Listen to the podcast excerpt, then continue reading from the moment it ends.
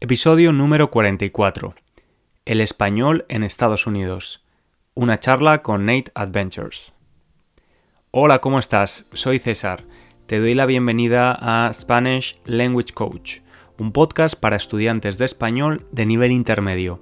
Además de escuchar los episodios, puedes leer la transcripción de forma gratuita en www.spanishlanguagecoach.com y recuerda suscribirte para recibir los episodios tan pronto como estén disponibles. Si usas iTunes para escuchar el podcast y tienes un minuto para escribir un comentario valorándolo, te lo agradeceré muchísimo. Y ahora sí, empezamos. Un total de 580 millones de personas hablan español en el mundo. Esto es el 7,6% de la población mundial. Y tú estás incluido o incluida en esta cifra. De estos 580, 483 millones son hispanohablantes nativos, lo que convierte al español en la segunda lengua materna del mundo por número de hablantes. Pero, ¿cuántas personas estudian español actualmente? Pues más de 20 millones, y los países donde más estudiantes de español hay son, por orden, Estados Unidos, Brasil y Francia. En Estados Unidos hay más de 8 millones de estudiantes de español en todos los niveles educativos. En el episodio de hoy voy a charlar con Nate, un joven estadounidense amante del español. Pero antes de escuchar la entrevista con Nate, quiero darte algunas cifras, mencionar algunos números sobre el español en Estados Unidos. Más de 62 millones de estadounidenses, el 18% de la población total, son de origen hispano. El 70% de los hispanos utilizan el español en el entorno familiar. Y el español es, con mucha diferencia, el idioma extranjero más estudiado en todos los niveles educativos de Estados Unidos. ¿Y cuál es el futuro del español en Estados Unidos? Según las proyecciones realizadas por la Oficina del Censo de los Estados Unidos, el número de hispanos del país superará los 111 millones en el año 2060. Eso supondrá que el 27% de la población, casi uno de cada tres estadounidenses, será de origen hispano. Asimismo, el alto uso del español por parte de los hispanos estadounidenses, ya sean nativos o bilingües, indican que el número de hablantes de español de los Estados Unidos superará, es decir, será mayor al de España en la próxima década y al de Colombia en la siguiente, lo que situará a Estados Unidos como el segundo país hispanohablante del mundo, solo por detrás de México. Ahora sí, escuchamos la charla con Nate. Bueno, Nate, muchas gracias por aceptar la entrevista. ¿Cómo estás? Claro que sí, pues súper bien, muchas gracias, estoy muy emocionado. Perfecto, Nate. Bueno, yo te conocí a través de YouTube, de tu canal Nate Adventures. Cuéntanos un poco qué es lo que haces en este canal, a qué te dedicas. Obviamente tu mundo gira en torno a los idiomas y al español, Háblanos un poquito más de ti y preséntate. Claro que sí. Pues hola a todos. yo me llamo Nate y yo hago videos en YouTube en un canal que se llama Nate's Adventures. Y básicamente mi canal, eh, en mi canal tengo videos entretenidos en español. Eh, básicamente para que los demás puedan ver, wow, que es muy cool que él ha aprendido español a un nivel avanzado, muy alto. Em, entonces sí, hago videos entretenidos, hago blogs, hago eh, videos de hablando con profesoras de español o eh, extraños así, pero sí. Estupendo. Y cuéntanos un poco, Nate, ¿cuál fue, bueno, que no, no lo hemos dicho, tú eres de Estados Unidos, ¿no? De California. Cuéntanos tu proceso, cuándo empezaste a aprender español, por qué decidiste aprender español. No sé, ¿tu familia, alguien hablaba español antes? ¿Cómo fue? Claro, ok, pues básicamente eh, empecé en la escuela secundaria. Y aquí, eh, pues en México se dice la preparatoria, pero para la mayoría del mundo hispanohablante, la escuela secundaria. Entonces yo, yo empecé a aprender el español eh, cuando yo tenía unos 14 años. Y yo ya tengo 21 años, así que ya llevo 7 años aprendiendo el idioma. Y empecé en clases tradicionales. Ahí es donde aprendí la mayoría del español que yo ya sé en este momento. Em, y sí, em, mejoré mucho hablando con mis amigos. Em, entonces básicamente aprendí las reglas en mis clases y ya después, afuera de mis clases, aprendí y mejoré con mis amigos mexicanos. La mayoría son mexicanos. Y sí, es súper importante hablar, eso siempre, siempre digo, súper importante hablar y gozar del proceso. Eh, esas son las cosas más importantes, pero sí. Claro, disfrutar del proceso, ¿no? Porque es cierto que muchos estudiantes, bueno, al final sí es estudiar un idioma, pero es algo vivo, no son matemáticas. Las matemáticas no las puedes llevar a un bar y hablar con la gente o quizás no es tan entretenido para todo el mundo, ¿no? Pero el idioma es algo vivo y que puedes practicar y gozar, disfrutar, como dices tú. Eh, hay algo hay algo que me gustaría preguntarte también, probablemente tú conozcas mejor que yo, porque vives en Estados Unidos. Decías que practicabas con tus amigos mexicanos el español y me he dado cuenta de que muchas personas con orígenes latinos Quizás sus padres hablan el español, pero las segundas generaciones, gente de tu edad o un poco más mayor, ya no habla español. Y me pregunto por qué. Porque hoy en día, al menos en Europa, muchos padres quieren que sus hijos sean bilingües.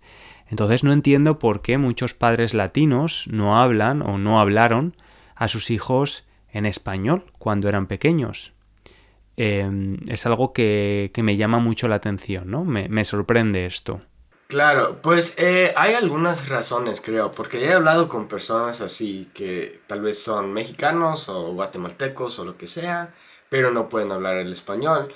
A veces las papás, los papás, lo siento, eh, no querían que sus hijos hablaran el idioma por eh, vergüenza o que los demás los, los juzguen es como, no quiero que mi hijo tenga acento, eh, así que no voy a enseñarle el español. Es, es algo raro y tampoco lo entiendo, pero sí, eh, creo que es algo de vergüenza o no sé, ya, ya estamos en Estados Unidos, así que vamos a hablar el inglés porque se habla el inglés en Estados Unidos.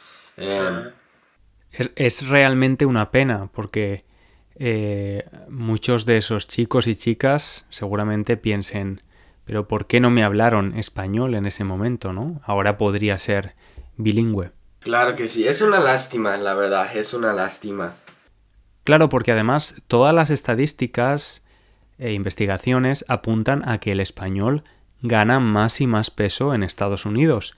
Cada vez hay más hispanohablantes. El otro día, por ejemplo, en la ceremonia de inauguración, del presidente, eh, Jennifer López cantó un trocito de la canción en español, lo cual fue muy simbólico y muy significativo. ¿Cuál crees que es el futuro del español en Estados Unidos? Wow, pues seguramente va a seguir creciendo. Eso seguramente. Porque, como dijiste, como con ese ejemplo, hace como dos años, creo, eh, Bad Bunny y Osuna cantaron en el Super Bowl el, evento más estadounidense de los Estados Unidos. Eh, pero estaban cantando en español. Así que el, idioma está creciendo aquí en Estados Unidos. Y sí, porque después del inglés, los idiomas más hablados son el chino, el español. Eh, Yo estuve mirando un poco los números y eran inglés y español, y con mucha diferencia además como dices, la influencia de la música. Em, justo hace poco hice un vídeo donde hablaba de por qué Selena Gómez ahora está cantando en español Y es que el poder, de la, el, poder y la influencia de la música latina es increíble. Como Bad Bunny fue el año pasado el artista más escuchado a nivel mundial, mundialmente, en Spotify. Ah, wow, no sabía. Sí. Sí, sí, y como dices tú, estuvieron en la Super Bowl el año pasado, cantó Shakira, que es una artista latina en español y en inglés, con lo cual podemos ver que estudiar español, si vives en Estados Unidos, es, uh, es una buena idea.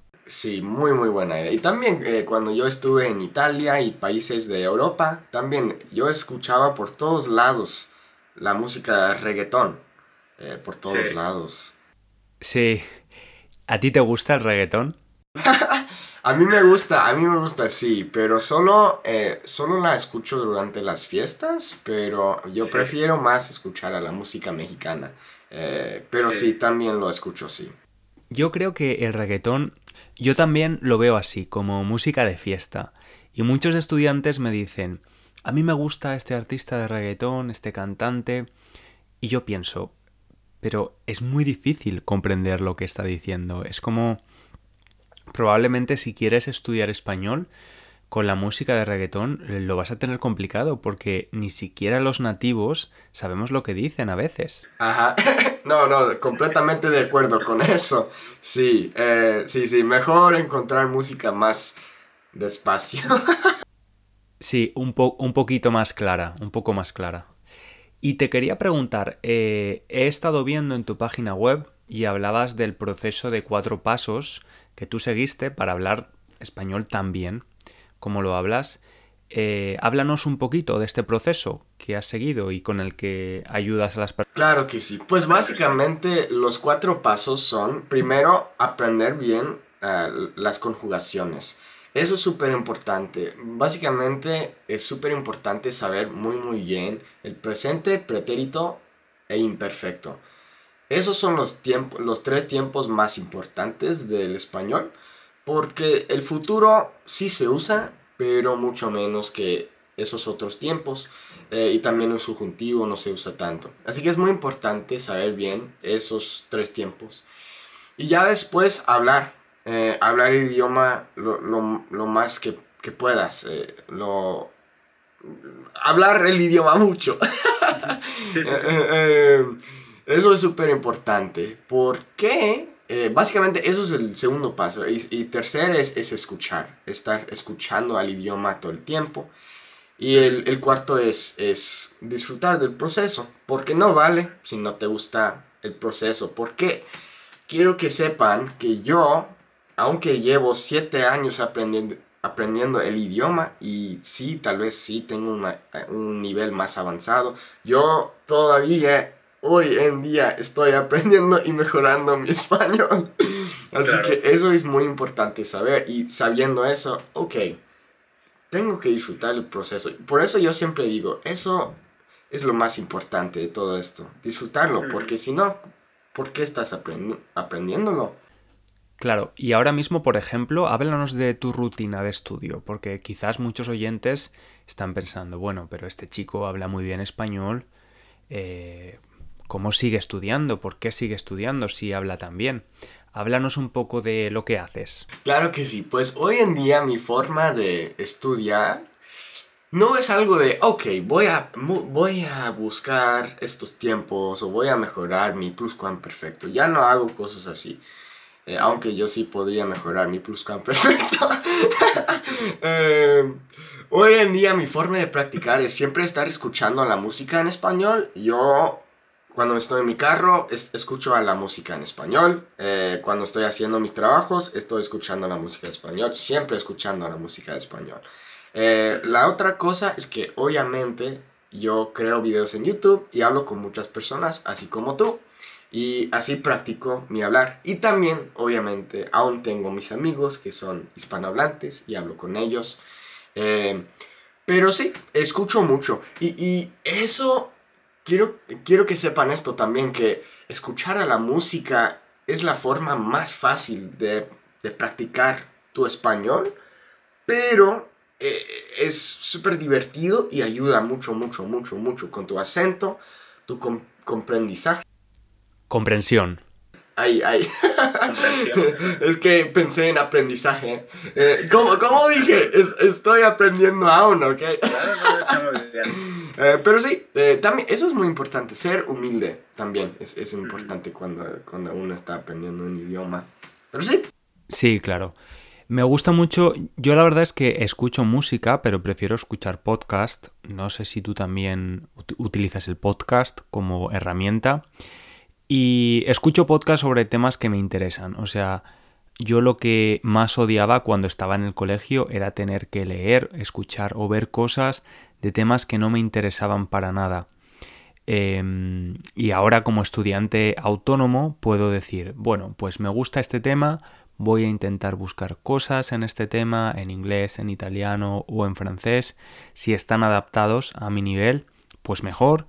Si no, pues contenido para nativos y uso los subtítulos porque al final necesitas, em, necesitas que ese input, que ese contenido que estás consumiendo sea atractivo para ti.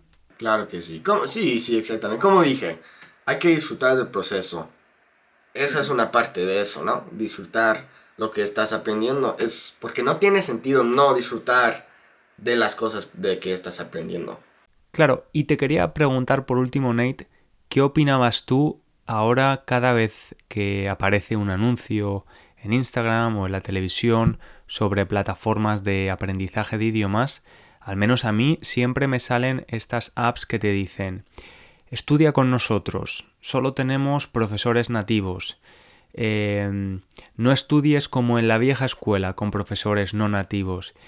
Y ahí me da la sensación de que hay un desprecio, un rechazo constante a los profesores no nativos de un idioma, lo cual me parece una locura, porque em, en el caso de la enseñanza del español conozco a profesores de español no nativos que están muy bien preparados y son excelentes profesores.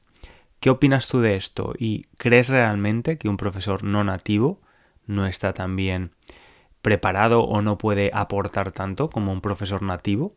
Pues depende. Creo que un profesor nativo podría ser malo y también uno que no es nativo, pero otro podría ser muy bueno y otro muy malo, o y el otro muy bueno.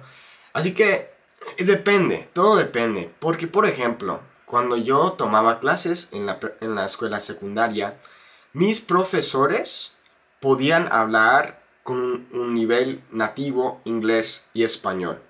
Porque como estoy aquí en California, tenemos muchos hispanohablantes. Así que yo experimenté que tener esa persona que puede hablar ambos idiomas con un nivel nativo es súper, súper importante. Porque, por ejemplo, cuando yo estuviera, en, cuando yo, es, eh, sí, cuando yo estuve, cuando yo estuve en España, eh, yo fui con un grupo eh, de estudiantes estadounidenses. Y algunos podían hablar muy, muy bien el español y otros no. Y los que no podían hablar muy bien el idioma no podían entender nada en sus clases porque los profesores solo podían hablar en español y solo hablaban en español. Así que tener a una persona que te puede eh, explicar unos conceptos más avanzados o más confusos en tu idioma o tu lengua materna es mucho más fácil comprenderlos y ya después mejorar con una persona que tiene el acento correcto en vez de una persona. Entonces todo depende. Eh, pero sí. Sí, esto del acento es algo que se dice mucho y al menos para los hispanohablantes, en mi opinión, el hecho de tener profesores nativos o no nativos no ha hecho que tengamos un acento mejor o peor.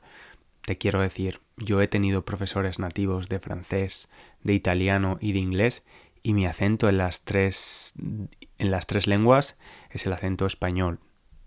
Es decir, no ha modificado mi acento. Pero bueno, entiendo lo que dices, entiendo lo que dices. Y por último, em, dices que aprender español te cambió la vida. ¿Cómo te cambió la vida? De demasiadas maneras, pues ya tengo más amigos y ya, ya puedo hacer videos así como este en español. Eh, personas me han dado cosas gratuitas. Eh, eh, solo porque hablo español. No sé, ya tengo una comunidad más grande. Ya, ya, ya puedo viajar a cualquier país hispanohablante y conectar con la gente. Ya puedo comunicarme con tantas nuevas personas aquí en, esta, en California especialmente. he aprendido muchísimas cosas. Es que lo bueno de aprender el español es que te enseña lo, mucho que hay en el mundo. De, oh, wow, yo puedo aprender sobre esto y sobre esto. Y wow, yo no sabía eso. Oh, qué interesante, qué cool. Así que es como algo de... No sé, es como un mundo completamente nuevo que no sabías que, que siempre estaba ahí. Claro, te abre muchas puertas. Exactamente. ¿Y has estudiado o estás estudiando o planeas estudiar en el futuro otro idioma? quizás otro idioma romance como el español. Claro, em, sí, pues en mi mente yo quiero aprender idiomas que muchos hablan. Así que en este momento estoy practicando el mandarín, el chino. Eh, ah, wow. Y es, eh, obviamente, a mí me gustan los retos, ¿eh? Yo siempre tengo unas metas muy grandes para mí mismo. Así que el chino, sí. Em, la verdad, no practico tanto como debo, pero bueno. Em, Sí, pero ahorita el, mandarín, sí.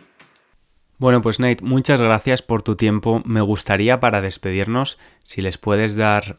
Hay muchos oyentes angloparlantes como tú en el podcast. Si les puedes dar quizás un consejo para ellos, una recomendación, ¿qué les dirías? Disfrutar del proceso, no lo, no lo tomes tan en serio, es algo, debe ser algo divertido y sí, sigue practicando todos los días y sí, disfrutar del proceso, lo más importante. Perfecto, pues muchas gracias por tu tiempo. A ti, César. Te veremos en Nate Adventures, en YouTube. Muy bien, pero estamos hablando. A ti. Un abrazo. Adiós. Gracias de nuevo Nate por tu tiempo y gracias a ti también por escuchar el episodio. Sabes que también puedes encontrarme en YouTube y en Instagram con el mismo nombre, Spanish Language Coach. También estoy ahora en Clubhouse, es una nueva aplicación donde la voz es la protagonista. Se crean salas de conversación donde todo el mundo puede participar con el micrófono de su teléfono, no hay cámaras, y ya hay muchos estudiantes de español practicando su expresión oral. Te recomiendo que le eches un vistazo.